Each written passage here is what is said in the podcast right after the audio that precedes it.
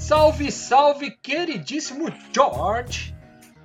Fizemos uma pausa estratégica no nosso Maquinistas, mas estamos de volta agora, certo? Sim, é, você, eu, queria dar a própria pausa depois da sua fala para que todo mundo escutasse realmente. Nós demos uma pausa, ah, mas você, é, você foi tão incisivo na abertura que eu não consegui fazer a pausa que eu gostaria de ter feito para não, dar esse significado para as pessoas. Sem pausa, senão a galera vai achar que a gente já já está travando e tudo mais. E aqui não podemos nunca travar, George, porque afinal temos que falar com os nossos maquinistas que fazem a nossa indústria girar. E hoje trazemos para o papo Fernando Fleury, fundador da Armatori, empresa que tem uma atuação no ramo de pesquisas e que o Fernando, assim como a gente, compartilha, né, George, de, um, de uma. Como é que a gente pode dizer assim? De um sonho. Que a gente pare de chutar tanto quando a gente está falando de esporte. oh, a sua abertura tá inspiradérrima em parar de chutar tanto. Agora, posso falar só uma coisa? Depende do chute. Né? É, um, é um chute com embasamento de todo o contexto que envolve o jogo ou é simplesmente um chute? A bola foi bem trabalhada até chegar no cara para chutar ou ela tá sendo um bicão de lá do fundo e joga lá para casquinha do centroavante? Essa é a pergunta, né? Ó, então vamos apresentar a fera? Bem-vindo, Fernando Fleury, o cara! Grande Jorge, grande Eric, é um prazer estar aqui com vocês, os maquinistas. É um, um programa que eu adoro, um podcast que eu ouço com frequência. Só gente muito legal que vocês trazem, a gente aprende muito. E adorei a abertura. Realmente não dá mais para chutar no esporte, né? A não ser que dentro das quatro linhas é ótimo, né? Seja qual for o nosso esporte, lá vale o chute, o, o arremesso, o cesta, vale tudo. Mas fora disso, a precisão precisa ser melhor, né? Vamos parar de chutes aleatórios. Chama Exato. o homem. Gastamos três minutos para falar. Fernando Flori, conte pra gente o que faz a Armatori e como a Armatori está inserida dentro do mercado esportivo. Legal, vamos lá. Hoje a gente é uma, uma agência que trabalha. Aí eu vou ter que te, vou ter que entrar numa coisinha que te conta contradizer. A gente não é uma agência de pesquisa, a gente é uma ah, agência de é uma agência de ciência de dados é 100% de aproveitamento. Eu erro todas as apresentações dos nossos entrevistados. Sinta-se, então, parte do grupo, Fernando Fleury. Desculpe. Não tem problema. A gente é uma agência de, de ciência de dados, na verdade. Hoje, o nosso posicionamento no mercado, na verdade, é uma agência de inovação para equipes esportivas, né, ou para entidades esportivas, ajudando até patrocinadores, na verdade, né, uh, por meio de inteligência. Né? Então, o que, que a gente faz, na verdade, é entender melhor uh, o fã do esporte, né, o consumidor do esporte, né, por meio de, de ciência de dados, por meio de, de, de, de modelos matemáticos, né, por conhecimento mesmo. Né, a gente aqui trabalha com Big Data, inteligência artificial, né, e, e por meio dessa, dessa ciência, a gente auxilia uh, os nossos clientes a desenvolverem novos produtos, a se relacionar melhor com, com seus fãs, né, a, a entender qual é o esporte que eles devem uh, divulgar suas marcas e, e, vão ter melhor retorno. Né? É assim que a gente vem trabalhando hoje no mercado. Eric, ele, ele já deu o gancho, né? Que quando ele fala de, de tentar entender melhor a relação com o, o fã, não tenho como não perguntar para você, Fleury, é, como que você define o que é o, o famoso fan engagement. De define pra gente, Fleury, pelo amor de Deus, porque a gente ouve de tudo, menos de um cientista de dados como você, né? Não, é, eu acho a definição aí vai para do jeito que cada um gosta, né? Eu, eu costumo brincar que eu, eu, adoro quando eu ouço a palavra engagement do Facebook e os caras consideram, por exemplo, like como engajamento, né? Like não é engajamento. Né? Like é simplesmente você curtir alguma coisa. O engajamento da palavra engagement mesmo ele vem de uma relação muito mais forte, né? O engagement é o quê? O engagement é um noivado, né? Então não dá para considerar like um noivado. O que, que é um noivado? O noivado é quando você começa a se relacionar com alguém. Então, o que, é um fan engagement? Fan engagement é quando o seu fã, ou o seu consumidor, o seu futuro cliente, começa a ter uma relação com você, né? E essa relação ela tem que ser de duas vias, e você com ele. Né? É assim que a gente considera o fan engagement. Agora a gente pode discutir o que é essa relação, né? O que, Oh, que é não, essa essa, relação? pa- essa parte, cê- cê- dá sequência, discute É. essa relação. Não, e aí eu não posso deixar de, de- de complementar uma coisa. O- os clubes de futebol no Brasil, ou a própria indústria do esporte no Brasil, entende o que é e como aplicar na totalidade isso que você acabou de falar? Ah, eu acho que ainda não. Eu acho que são poucos as entidades esportivas, até no mundo, que fazem isso. Né? Não é só no Brasil. É, porque o fan engagement ele não está relacionado com você simplesmente postar coisas bonitas no Instagram, no Twitter ou no Facebook. Né? Isso não é só você vou trabalhar com fan engagement. O fan engagement é literalmente você entender esse consumidor, né? porque o que é essa relação? É, vamos, vamos dar um exemplo. A gente estava brincando aqui sobre a questão das nossas esposas, namoradas etc., enquanto a gente está aqui gravando o podcast. Né? É, isso é uma relação. Então nós entendemos elas, elas nos entendem e existe uma troca nesse processo. É isso que os clubes devem fazer com seus torcedores. Entender o que seus torcedores desejam, o que, que eles sonham, o que, que eles querem consumir por meio ah, de conhecimento, literalmente, de, de, de aproximação, e devolver isso para ele. Então, o fan engagement, essa relação, é entender isso. Então, como a gente trabalha aqui, por exemplo, a gente vai entendendo o consumidor, ana- analisando esse consumidor, para entender quais são as marcas que eles mais gostam, quais são os produtos que eles desejam, e com isso contribuir para o desenvolvimento de uma linha mais adequada, por exemplo, dos times que são nossos clientes hoje. Ou para a gente auxiliar um patrocinador a falar assim: olha, não adianta você querer investir no futebol. O seu consumidor-alvo, ele gosta do basquete.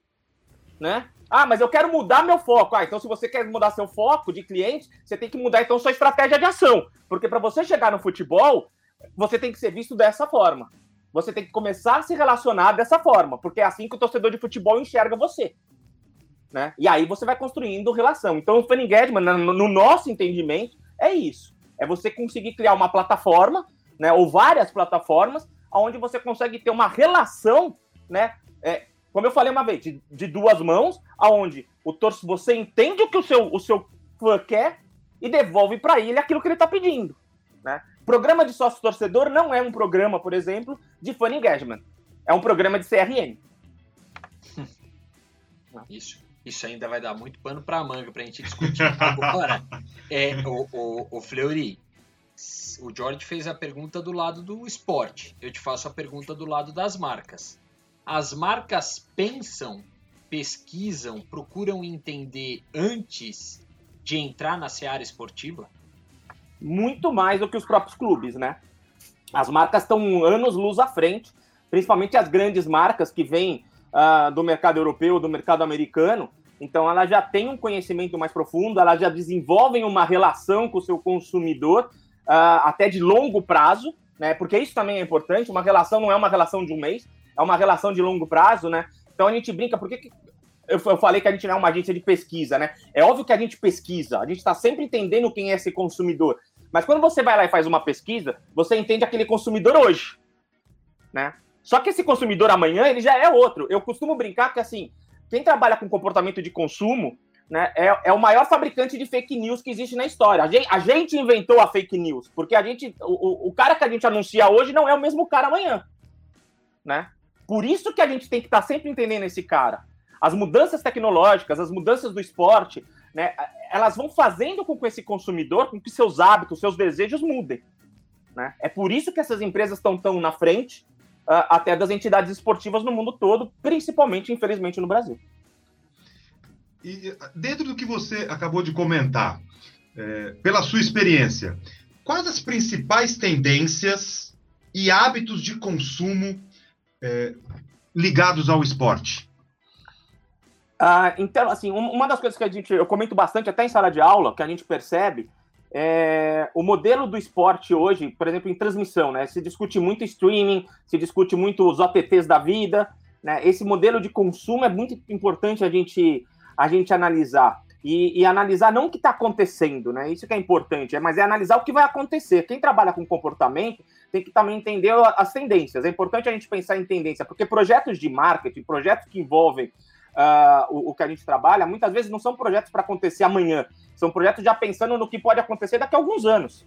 Né? Então, por exemplo, ah, um time de futebol que está querendo aumentar sua torcida, ele não adianta pensar na sua torcida hoje. Eu não vou convencer uma pessoa de 30 anos a, meu, a, ser meu torcedor, mas eu quero convencer uma pessoa de 5 anos a ser meu torcedor, né? E aí, vamos pensar o que essa criança de 5 ou essa pessoa de 10, 11 anos, como é que eles estão hoje, quais são os seus hábitos, né? E daí eu costumo dar sempre os exemplos.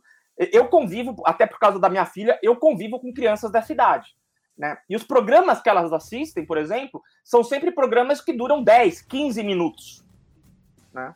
E aí, como é que você põe uma criança que está acostumado a assistir streaming, ela não está acostumada a assistir canal aberto, então ela está acostumada a assistir o programa que ela gosta na hora que ela quer.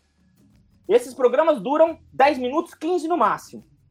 Né? Não são programas sequenciais. Como é que você leva ela para um estádio ao vivo, ou põe ela para assistir um jogo de futebol, aonde a coisa mais. Ele vai durar 45 minutos e a coisa mais legal pode nem acontecer. Aí que a gente fala da experiência de estádio. Você tem que dar experiência no estádio. Você tem que dar uma forma de entretenimento para essa pessoa na televisão, né? É aí que a gente cria a ideia do entretenimento. Então, o entretenimento ele entra muito nisso, em como eu sirvo essa pessoa, né, para que ela goste do esporte. Agora, não estou falando que é fácil, tá? De jeito nenhum. Sim, Mas... sem, sem dúvida. Fácil não é, mas o jeito que a gente está fazendo hoje também está fadado a perder público, né? Eu, eu acredito que sim. Uh, eu, eu, a, a tendência que a gente vê hoje, é, a gente trabalha aqui quando a gente faz as nossas análises, é, a gente não vê aquela coisa do tipo o cara deixar de torcer, mas a gente vê uma diminuição no seu poder de torcida. O que isso quer dizer? Quando a gente vai lá e pergunta que time você torce, as pessoas continuam falando: eu torço pro Flamengo, eu torço pro São Paulo, eu torço pro Palmeiras. Uh, a questão é a intensidade dessa torcida. E é isso que a gente mensura. Por isso que a gente se diferencia, às vezes, de simplesmente as, as pesquisas do Datafolha, pesquisas do Ibope. Elas são boas pesquisas em tamanho de torcida. Mas o que a gente faz é um pouquinho além. Para nós, a questão não é quantas pessoas torcem para o Flamengo, mas qual é a intensidade do, da torcida da que a gente está analisando.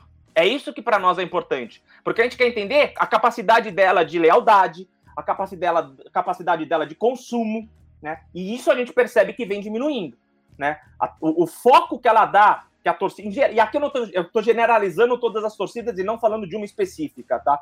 O que, que a gente percebe é que as torcidas, em geral, elas estão diminuindo a sua intensidade de torcer, né?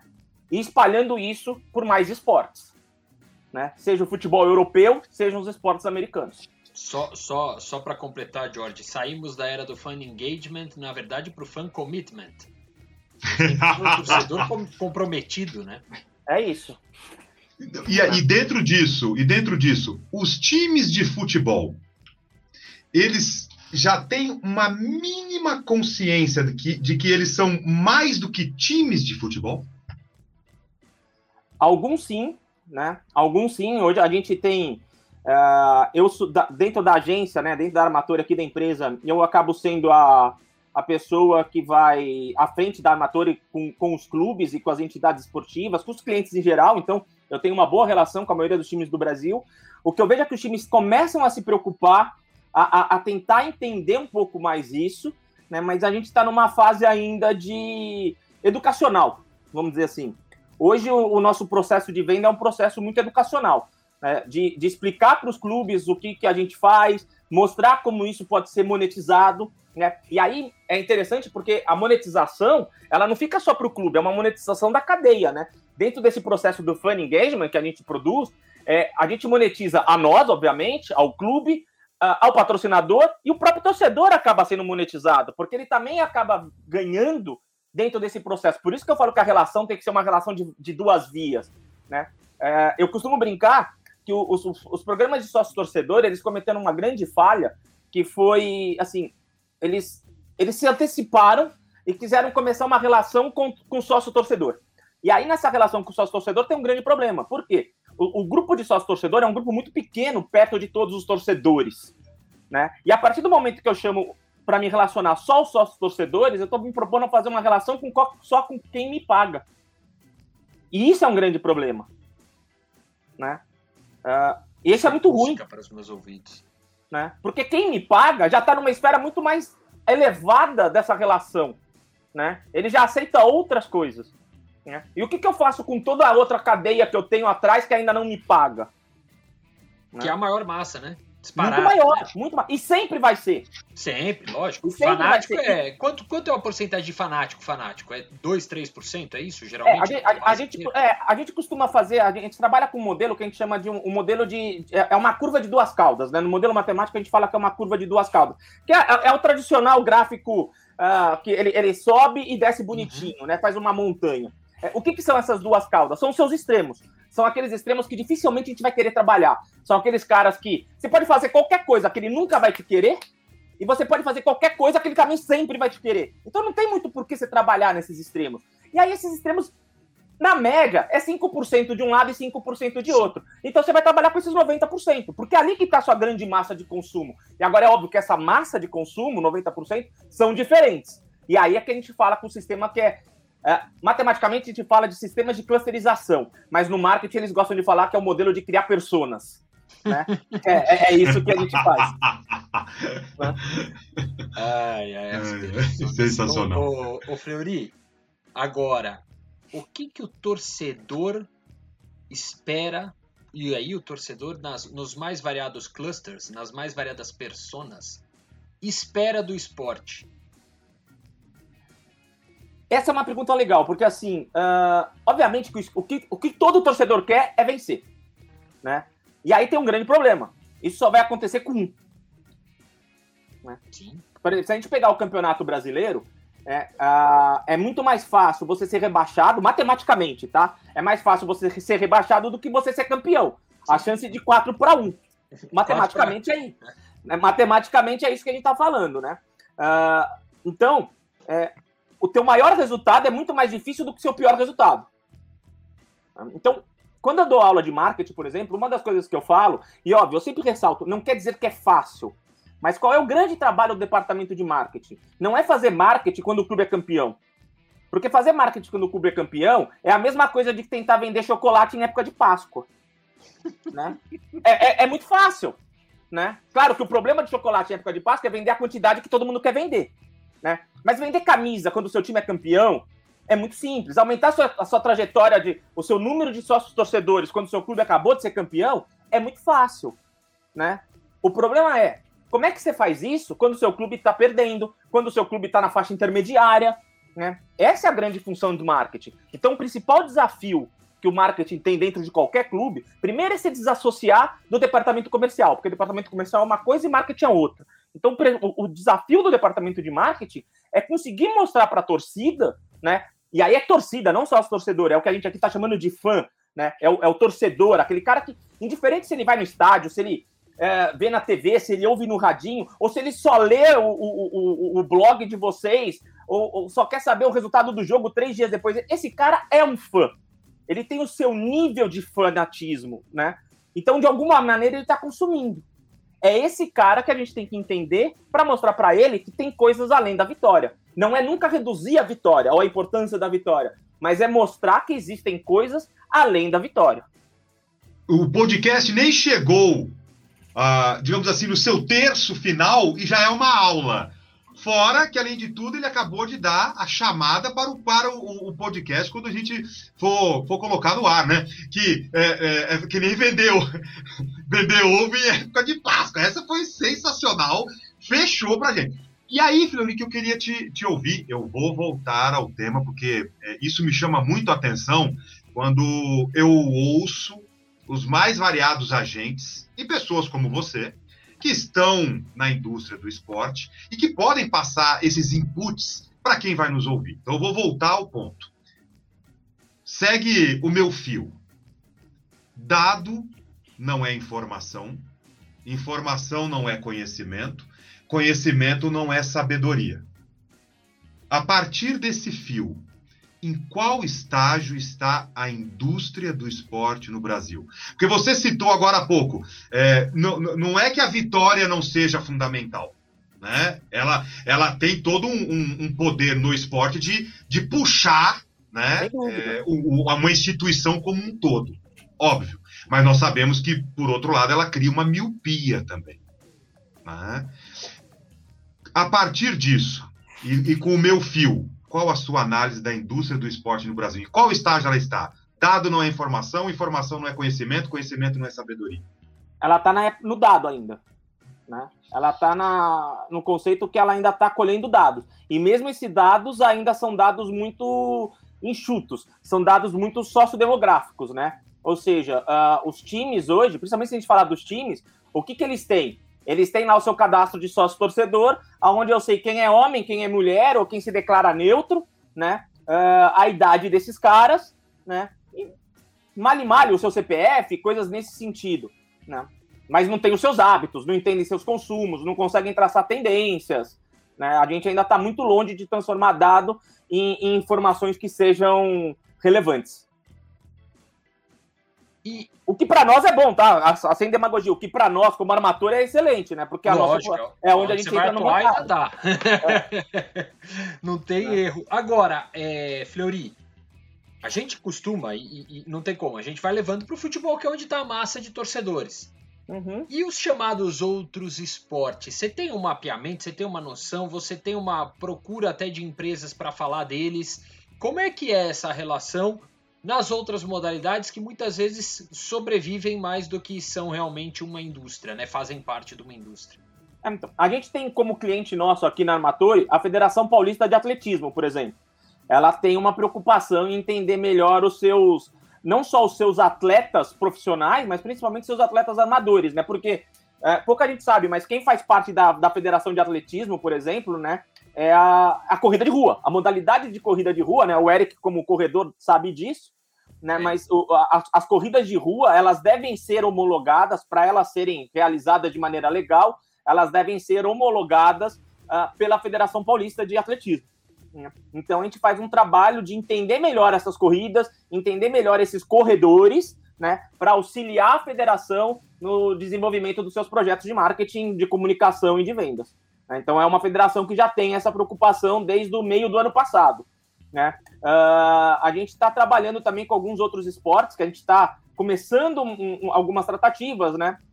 Uh, mas aí a gente já está indo direto para as entidades, porque os clubes ainda não têm essa, é, essa, o tamanho necessário até para a gente estudar os seus torcedores, os seus consumidores. Aí é mais, é mais fácil para o esporte a gente estudar o esporte como um todo, por exemplo. Né? Então, trabalhar direto com, com uma liga, com uma confederação, com uma federação e já trabalhar direto com eles. E eu diria para você que talvez seja até mais fácil do que o, o futebol, porque esses caras entendem mais. Uh, não vou dizer que eles entendem, é melhor até refrazer a frase esses caras sentem mais a necessidade do que o time de futebol. Porque o time de futebol tem uma coisa também que é verdade. Ele está baseado em três receitas, né? A, a, TV, o patrocinador e a venda de atleta. E são três receitas muito altas. Né? São três receitas muito altas. Ele vive só com isso muito bem, né? É, eu não diria muito não bem, muito mas bem. É, é, mas ele vive. No, no cenário é. do esporte no Brasil, ele isso. vive com isso muito bem. Ninguém isso. consegue chegar perto dessas entidades do futebol. Né? É isso. Então, ele acaba. É, é, qualquer investimento que ele acha que ele tem. E aí entra essa questão. É, nós somos investimentos, nós não somos custo. Né? Nós que eu digo é o que a gente faz, tá? E pode ser qualquer empresa nossa, concorrente, obviamente. Né? Então, a, a, qualquer área de marketing não pode ser vista como custo, apesar de hoje ser vista no esporte como uma área de custo mas ela deveria ser vista como uma área de investimento. Né? A partir do momento que eu faço esse investimento, é, é muito difícil você calcular, provar, e isso é natural, é, que o lucro que eu vou dar supere a venda de um atleta, por exemplo. Não vai superar em curto prazo a venda de atleta. Mas a questão é, uh, em termos de dinheiro, eu posso não dar tanto lucro né, nesse momento. Mas o que eu dou de retorno para o valor da sua marca, né, uh, para o seu processo de engajamento com o seu fã, né, para aumentar toda essa cadeia né, que vai garantir a sustentação tua futura. Essa deveria ser a análise, na nossa visão, uh, que os clubes e as, e as empresas esportivas né, deveriam fazer na, na análise. Você está dando uma aula aqui, Flori, e não tem como não te explorar em um outro tema que normalmente nós também exploramos aqui os nossos entrevistados. O que é inovação para você? Vamos lá. Uh, do ponto de vista uh, acadêmico, quando a gente está, quando eu estou escrevendo ou falando sobre inovação, inovação é qualquer alteração, qualquer mudança que eu tenha na, na indústria, né? Na, então aqui na indústria do entretenimento, quando a gente quer colocar o esporte, é qualquer mudança que eu faça que me gere riqueza, mas que essa riqueza não seja pontual, seja uma riqueza que me permita colher frutos ao longo de um grande tempo. Né? Então, se eu chego aqui e faço uma mudança hoje, e essa mudança me dá dinheiro agora, mas daqui um ou dois anos não vai me dar mais, isso não é uma inovação. Isso é só uma alteração, uma mudança no meu processo, né, para ter mais lucro nesse momento. Uma inovação, ela vai me permitir ter lucro, né, ao longo de tempo, ao longo de um grande tempo. Isso é uma inovação no, no, no meu, no, na minha avaliação. Seja ela tecnológica, seja ela é, de mídia, de comunicação, né? Esse é o meu processo. Vou dar um exemplo uh, que eu gosto de discutir, e aí deixo para vocês e os ouvintes pensarem. Uh, as, os vídeos, né, esses filmes novos dos clubes em Netflix ou Amazon Prime e etc. Né? Todo mundo tratar isso como uma inovação. Eu gostaria de esperar mais dois ou três anos para poder pensar se daqui a quatro ou cinco anos isso ainda vai estar tá existindo. Porque isso é muito legal agora, porque ele é novo, não necessariamente porque ele é inovador. Você tocou num ponto, Fleury, que eu acho que. E, a gente recentemente entrevistou o pessoal da Sportsville, que está tocando os direitos do Campeonato Carioca. É, existe hoje uma, um entendimento cada vez maior dentro do mercado de futebol no Brasil, e isso vai trazer para os outros. Na verdade, já veio pelo basquete, mas o futebol estava de olho fechado para o basquete, que é a necessidade de produzir conteúdo. Sim. O público, até que ponto cada vez mais conteúdo engaja a audiência, engaja o torcedor e vai fazer disso uma plataforma de consumo?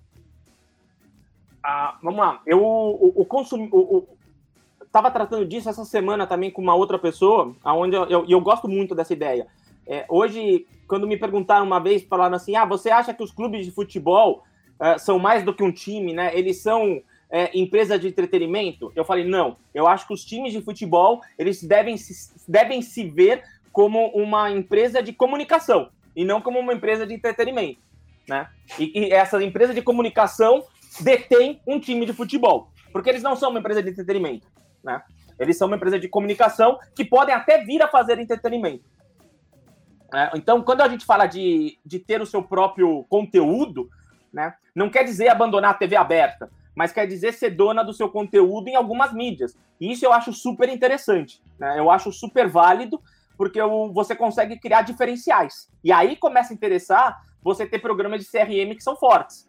Né? Então, o que, que eu entrego diferente para aquele meu torcedor que é mais fiel, né? que é mais presencial, que está mais comigo nos momentos mais difíceis? É essas, são essas cadeias de valor né, que o futebol precisa começar a trabalhar, né?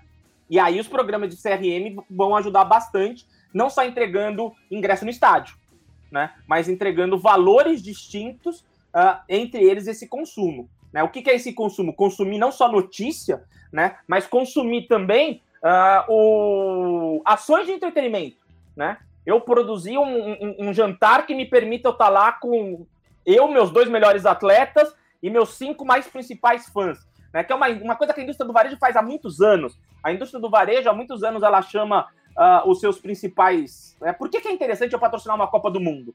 Né? Uh, não é só por visibilidade, mas é porque a, maior, a, maior, a, a grande parte das cotas de ingresso estão com os patrocinadores. E o que, que esses patrocinadores fazem? Distribuem não só para a torcida, quando eles fazem aquelas promoções, mas para os seus principais clientes. Aquele cara que me comprou milhões durante anos, eu vou levar ele para a Copa do Mundo do Catar no ano que vem né? Eu tenho que fazer isso com o torcedor também. É isso que é uma plataforma uh, de, de, de, relacionamento onde eu distribuo conteúdo. E aí eu vou mostrar esse conteúdo. Quem faz super bem isso? A Red Bull. Não o time Red Bull, mas a empresa Red Bull. A Red Bull não é uma empresa que vende energético. A Red Bull vende conteúdo esportivo. É, travestido num estilo de vida, né? É isso. Assim, é. é isso. É o, é o é jeito isso. Red Bull de ser, de pensar. Que o é time, isso. aliás, curiosamente, ainda não chegou nisso, né? Não, eu acho que o, o esporte que mais chega perto disso hoje é, é o surf. Né? Como esporte, a, sim. É, o surf consegue ter um estilo de vida, o que a WSL tem fazer, feito é muito legal. Né? A, o Ivan aqui na, na América Latina e toda a WSL no mundo todo eles vêm fazendo um trabalho de, de construção né, de marca, baseado em conteúdo, em produção, que é muito relevante para o mercado. É uma aula o que eles fazem mundo afora. Até falando de aula, e você está dando uma aula, e eu já falei isso algumas vezes aqui, mas está ah, sensacional. É, eu, gostar, eu gostaria da sua opinião, é, um painel de como você está enxergando é, todas essas movimentações ligadas aos direitos de transmissão de futebol no Brasil e as mais variadas plataformas. Né? Tem se falado muito de streaming, agora está vendo aí o que, o que, o que vai rolar no, no, no Carioca. Você vê uma série de movimentações. Qual a sua visão falando de presente e de futuro nesse tópico? Ah, que precisa mudar me parece claro, que vai mudar me parece muito óbvio. Né? Uh, a gente não vai ter mais uma concentração só numa determinada emissora. O que não quer dizer que é bom ou que é ruim, quer dizer só que é uma mudança. Tá? Uh, o que me preocupa um pouco na, nessa alteração, uh, e aí é minha discordância às vezes com algumas pessoas. eu não acredito que pequenos grupos, pequenos times vão ganhar mais nessa alteração. E eu acho que esse é o principal problema que a gente tem hoje no Brasil. Uh, como é que uma indústria se fortalece? A indústria se fortalece, a indústria esportiva, né? A indústria esportiva só se fortalece quando eu tenho entidades fortes. Então, o principal, a, a principal função de todo mundo que gosta do esporte deveria ser fortalecer todos os integrantes da indústria. Né? Isso e é muito de importante. para baixo, né? Sim. É o inverso. É. Nesse é. caso é o inverso. É. é Isso vem de cima e desce. Exato. Então, isso seria muito importante. Então, é, quando eu aumento o distanciamento dessa, desses, desses clubes, e eu acredito que essas mudanças vão, vão acontecer, uh, eu estou prejudicando o próprio esporte. Né? Então, isso é uma, é uma tendência, eu acho que vai, não tem como a gente voltar atrás, eu não vejo mais uma, uma possibilidade da gente concentrar, e nem acho que o modelo estava correto, tá? Uh, eu acho que a mudança é necessária. Eu só acho que a gente podia aproveitar melhor essa alteração né, para pensar no modelo que fosse mais inteligente pro esporte, né? É isso que eu, que eu, que eu sinto falta nesse momento. Então, assim, o que eu vejo acontecer hoje é uma mudança onde os clubes vão negociar individualmente, né? O que vai, vai na contramão do que acontece no mundo todo, né? No cenário do futebol, né? Uh, o mundo todo hoje negocia em grupos, né? E aceita essa divisão, é, na maior das partes equalitárias, com alguns diferenciais, né? Aquela parte, pelo menos 50% igualitário, 50% vai uh, de acordo com a performance, desempenho, é, nível de audiência, etc. Mas quando eu começo a ter essa, essa negociação uh, individualizada é, e, e, simplesmente dando o direito do mandante negociar, uh, eu acredito que a gente vai enfraquecer muito os times pequenos. E a gente vai aumentar o distanciamento financeiro que a gente já tem entre os clubes hoje. O que para o esporte eu acho muito ruim. Nós já conversamos em outros momentos, mas o nosso ouvinte ele não teve a oportunidade, é, e ele pode ter agora, de, de ter o seu entendimento sobre isso. É, você falou agora de uma maneira mais geral, mas quando nós olhamos, por exemplo, a Rede Globo de televisão, dentro de todo esse cenário que vem se configurando, relacionado aos direitos de transmissão é, no futebol. Quais são os principais concorrentes da Rede Globo de televisão? Nesse olhar de presente e futuro. Em termos de audiência ou de esporte? conteúdo, esporte, audiência, aí você pode ir colocando todas as variáveis que a gente pudesse ter uma leitura mais ampla sobre o tema. Eu, eu acho que a gente tem que fazer, assim, aqui eu vou dar uma opinião minha, e que esse ano até a gente conseguiu fazer alguns testes, e até meus alunos vivem mandando WhatsApp para mim, uh, alguns não acreditando que eu acertei. Né? Eu sempre falei o seguinte: é, futebol não traz audiência. A grande parte da audiência do futebol brasileiro hoje na TV era devido à audiência da Globo. Televisão trabalha por um processo de escala, né? A gente chama de processo de escada. Ou seja, um programa tende a, a entregar ele alto e eu tendo a continuar ele subindo. Né? É essa que é a ideia de todo o, o, o programa dentro de uma rede de televisão. Uh, o futebol não faz isso. O futebol derruba toda a audiência, sempre. Né? O futebol sempre derruba a audiência. Então, os programas que estão acima dele que tem que levantar. Uh, então, quando a gente teve essa mudança para outras uh, outras emissoras, a gente percebeu isso. Nenhum time, mesmo com grandes jogos, nenhum time conseguiu chegar perto da, da, da audiência que daria a Globo. Quando chegou, foi uma final ou um jogo muito importante que chegava no nível de um jogo intermediário da Globo, né? Então isso é um, um aspecto muito importante. Então, quando o, a gente tira o esporte da televisão, é, isso faz falta para nós que gostamos de esporte e faz falta para o esporte. Comercialmente, não necessariamente vai fazer falta para televisão. Tanto que eles estão negociando por valores mais baixos. E essa é a grande questão que a gente tem que falar. Então, assim, a grande concorrência, não só da Globo, mas a grande concorrência do esporte, né, não estava na questão da própria televisão. Né? Tanto que eu, eu nunca considerei é, aquela coisa de falar assim, ah, transmitir o jogo é, na, no lugar que, a, que o jogo vai acontecer é bom ou é ruim? A gente fez uma, um trabalho uma vez onde a gente analisou os jogos do Campeonato Brasileiro nos últimos. Foram durante cinco anos. Todos os jogos que foram transmitidos ao vivo pela Rede Globo eram os jogos que tinham mais público. Todos, sem exceção. Talvez uma ou outra exceção. Né? Por que, que isso acontece? Porque o público quer ir nos melhores jogos, que são os jogos que a TV também quer passar. Então, ao invés dela ser uma competidora né, e tirar o público do estádio, talvez o que ela faz é um processo inverso. Ela lembra o público que o jogo está acontecendo. Ela é parceira, né?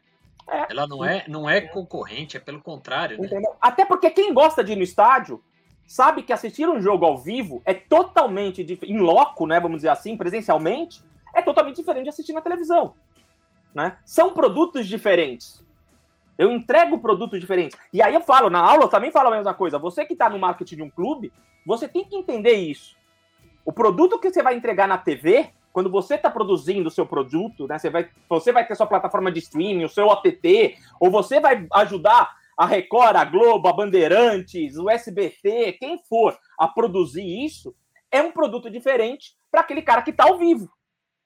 Porque aquele cara que está ao vivo quer outra coisa. Né? Então, você entende que é, é, difícil a gente colocar aqui quem vai substituir a Globo. É lógico que a Globo quer esporte, porque o esporte tem uma coisa interessante. Ele rende, uh, em termos de cota financeira, o mercado compra, porque é um produto ao vivo, é um produto. Por que, por que, é interessante um produto ao vivo? Porque eu não uso controle remoto. Né? Quando eu vendo audiência, porque o que, que as emissoras vendem? A, a emissora vende audiência, Ibope. Então, quando eu chego lá e falo assim, o Ibope do meu programa é 40 pontos. Isso é do programa, não necessariamente do anúncio. Porque depois que inventaram o controle remoto, eu sei que o anúncio cai. Só que eu tô pagando pelo que as pessoas assistem na novela, no jornal. E não pelo que ela me assiste. E você acha que o Big Brother, por exemplo, derruba o futebol? Derruba.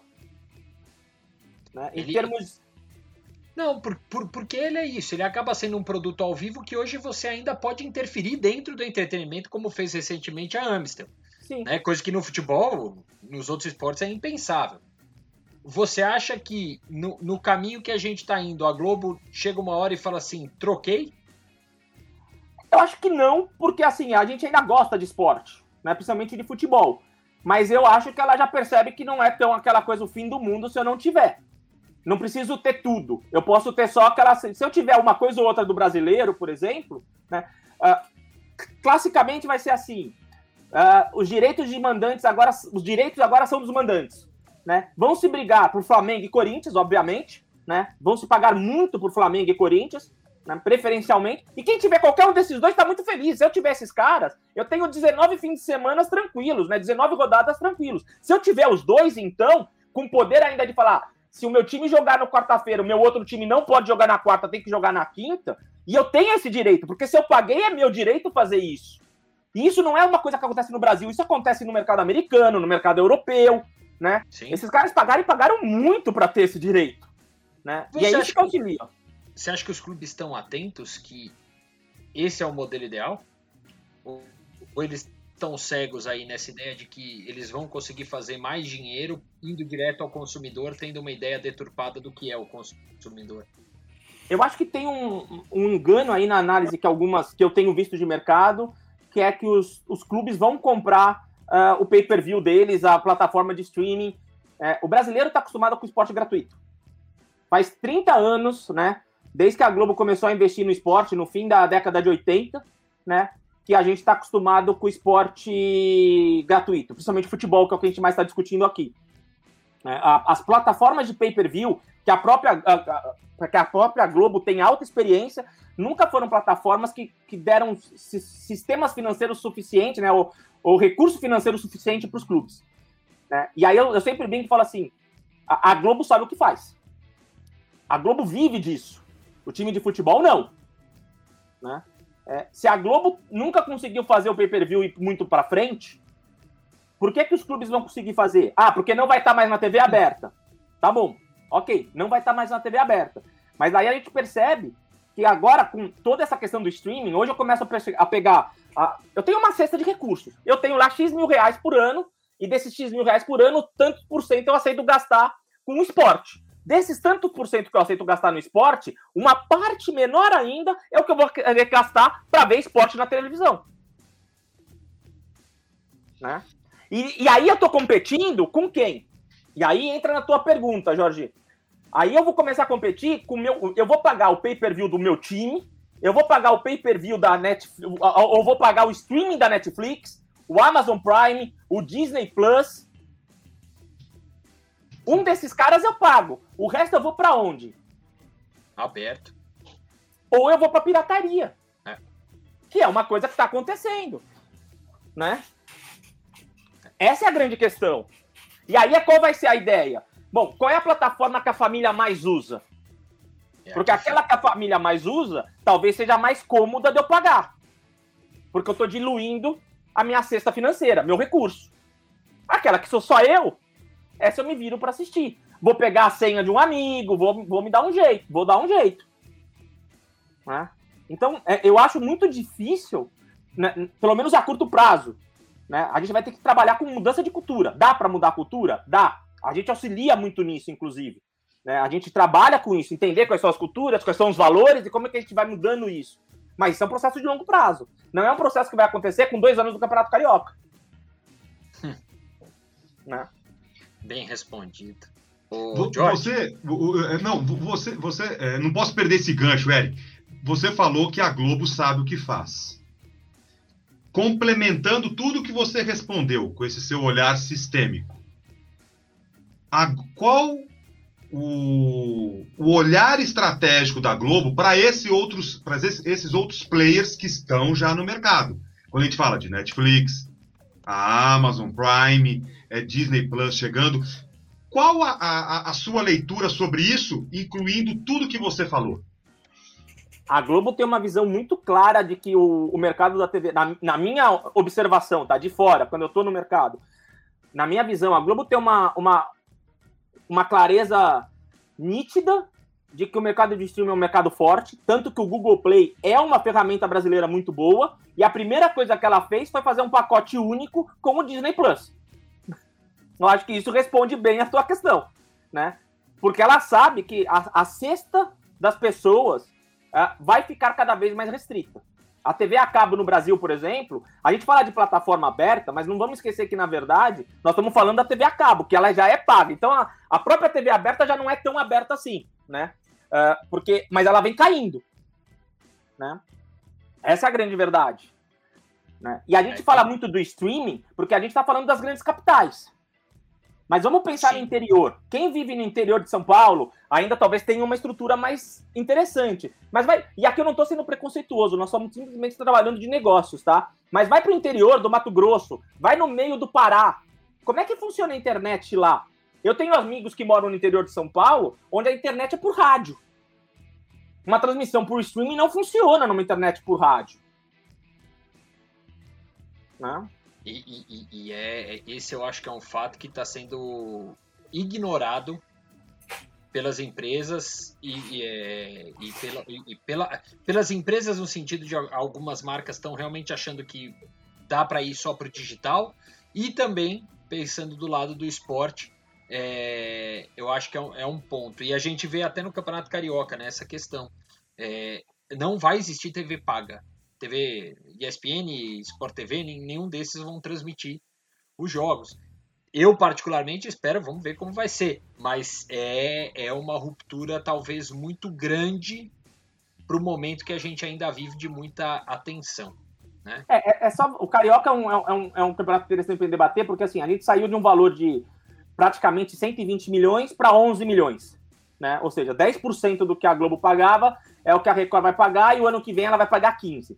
Né? Mas a concentração, a diferença é muito baixa, assim, se a gente for pensar, né? Uh, de um ano para o outro. Ou seja, uh, ah, para voltar no patamar do que a Globo pagava, sem ainda vender TV fechada, sem uh, toda a questão vai ser na plataformas de streaming e aí a gente vai ter a, a própria Sky e a Claro que estão montando as suas plataformas. Se eu não me engano, o pay-per-view atingia 800 mil pessoas. Pay-per-view do Campeonato Brasileiro, aonde o Carioca era dado, uh, era dado de presente, como todos os estaduais né? Aí é só fazer um cálculo de quantas mil uh, a gente tem que vender é, só do a, Campeonato Carioca. A projeção que a Sportsville faz é de que você teria 500 mil. Mil, é, eu, tinha visto isso. 500 mil pessoas a 50 reais. 530 mil pessoas, é. A, a 50 reais. pessoas com, com, a base, considerando a base de pessoas que se dizem ali Flamengo, Vasco, Botafogo, Fluminense, do, do, do pay-per-view da Globo né? Que mas que, compra, mas que compra o brasileiro, que é um projeto de é um programa de um ano inteiro. E que, né? e que existe desde 2001, se não me falha a memória. É isso. Né? Tá falando de um produto de 30, 20 anos de idade. Né? Quem está disposto a pagar, que seja 50 reais só, para ver. E aí, olha só o que vai acontecer. Se eu distribuir esse dinheiro somente para os times, né, de acordo com a sua audiência, eu aumentei todo o meu gap do. De novo, eu aumentei o distanciamento com os pequenos. Vamos ser honestos. Qual é a chance do torcedor do Madureira gastar esses 50 reais? Não, não, não Sabendo vai gastar. Que o não clube dele não vai chegar nas finais. Não vai gastar. Não, não, não, tem como. Então, vamos dizer que essa concentração de dinheiro vai continuar, nos, vai aumentar ainda mais, porque vai ficar nos quatro grandes e provavelmente vai ficar muito concentrado no Flamengo. Caso eles consigam essa audiência, tomara que consigam. Mas, de novo, eu tô matando o meu, os meus times menores. Esse é, esse é o grande ponto. Ô, ô, George, você está aí quietinho, você está aí pensando, porque eu tenho certeza que você já tem preparado, já que Fernando disse que é um é, ouvinte assíduo do podcast, ele sabe que não dá para escapar de uma.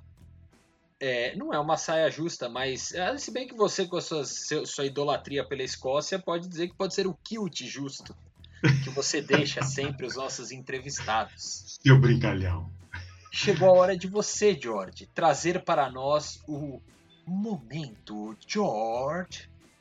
Para fechar o podcast, né? É, é tradicional, ele fecha o podcast.